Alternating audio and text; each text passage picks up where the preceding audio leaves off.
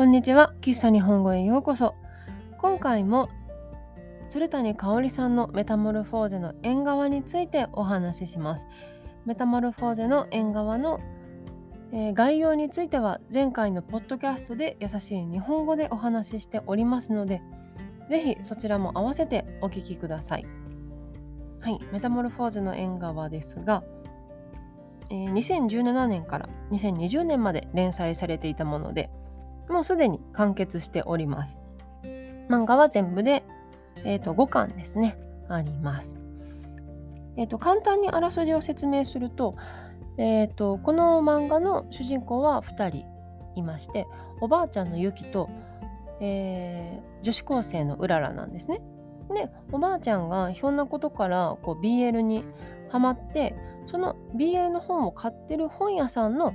店員さんが女子高生の佐山うららだったんですね。で佐山うららも BL が好きでこういろいろあって2人が友達になって仲良くなっていくというおばあちゃんと女子高生の友情のお話です。はい、私がこの漫画を知ったのはえっ、ー、と日本は漫画の賞がいくつかあるんですけどえっとね2019年の宝島社の この漫画がすごいっていう漫画の賞の女編の第1位を取っていてそれがきっかけで知りました。でまああらすじを読んでみて、まあ、どう考えても面白いだろうという ねおばあちゃんと女子高生が BL を介して仲良くなるなんて 面白くないわけがないじゃないかということでね読んだらすごい面白かったですやっぱりでもなんかやっぱりこのメタモルフォーゼの縁側っていう題名のセンスがやっぱもうめっちゃすごいなっていうのを私は思いました。メタモルフォーゼってあの変身ドイツ語で変身という意味ですよね。でもメタモルフォーゼってその外来語というほどこう日本人にめちゃくちゃ浸透している言葉じゃないと思うんですよね。みんなわかるとは思うんですけどでもそんなに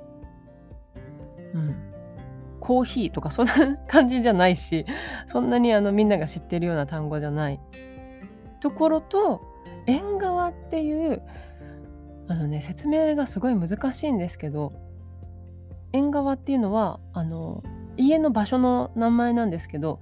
家の日本の伝統的な家の一番外側にある窓に面した通路板張りの通路のことですね。窓に面したっていうのは最近の家はそれが多いですけど昔はあの外に出ている場合もね雨ざらしになってるバージョンもあるんですけど2種類あるようで。っていうその部分のことを縁側っていうんですね。でその縁側って多分日本人誰しもがこう懐かしさを覚える単語だと思うんですよ。実際に自分が縁側で何かをしたことあるかどうかは置いておいてその縁側ってその家の中で結構日もよく当たる場所で人がよく集まったりもするし例えば夏なんかだったら窓を開けてそこからその縁側から庭に出てバーベキューをしたりとか花火をしたりとかっていうそういう場所なんですよね。で日本人誰しもがこう懐かしさを感じる単語だと思うんですよ。でその縁側とその日本人に馴染みのギリ馴染みのないぐらいの メタモルフォーゼ。意味はわかるけどギリ馴染みがないぐらいのメタモルフォーゼっていう単語と縁側のドッキング。すごいワードセンスだなと思って。でやっぱそのワードセンスの持ってる人の漫画だからやっぱもうそのおばあちゃんと女子高生が BL を介して仲良くなるっていうのも、同じようなセンスでそれがねすごい面白いなと私は思いましたはいでねこの漫画実写化あのアニメ化とかは全然されてなくてでも今度2020年今年ですねの5月かなに映画が公開されるんですよ。はい。まあ映画もすごい楽しみなんですけどその私がこの漫画の中で、まあ、いろんなキャラクターがいるんですけどね。一人おじおじいちゃんかな。印刷の工場のおじいちゃんみたいな人が出てくるんですよ。でその人が言うオフ綺麗ですよオフセット印刷かな。オフセット印刷綺麗ですよかな。っていうセリフがあるんですよね。私そのセリフすごいいいなと思って。そのそれを言うとねなんかいろいろネタバレにもなるのであれですがそのおじいちゃんがこう仕事に対して真摯に取り組んでいることが分かる単語だなって思っていて。でなんでこの好きなセリフを言ったかっていうと本当にちょい役のちょい役、まあ、重要な役ではあるんですがのおじちゃんのその「綺麗ですよオフセット印刷」っていう言葉が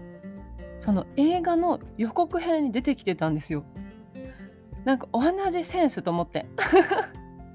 そこやっぱりいいセリフですよねって思って。ですごいね興奮してしまいました。ついでに実写の映画はあの芦田愛菜ちゃんというねあの日本人なら誰しも知っている子役からずっと女優をされている女の子が主人公で。はい。映画化されます それもねすごい楽しみだしその予告を見た時にまさかその綺麗ですよオフセット印刷が予告に出てくると思わなくってあやっぱりいいセリフなんだってすごい私は思いましたね。はい。ということで、はい、今回もねあの好き放題メタモルフォーズの縁側についてお話しさせていただきました。えー、っとちょっと待ってくださいね。今日のこのあのポッドキャストなんですがもうほんと死ぬほど撮り直しました。なんか全然上手に話せなくてですね。やっと終われるということで。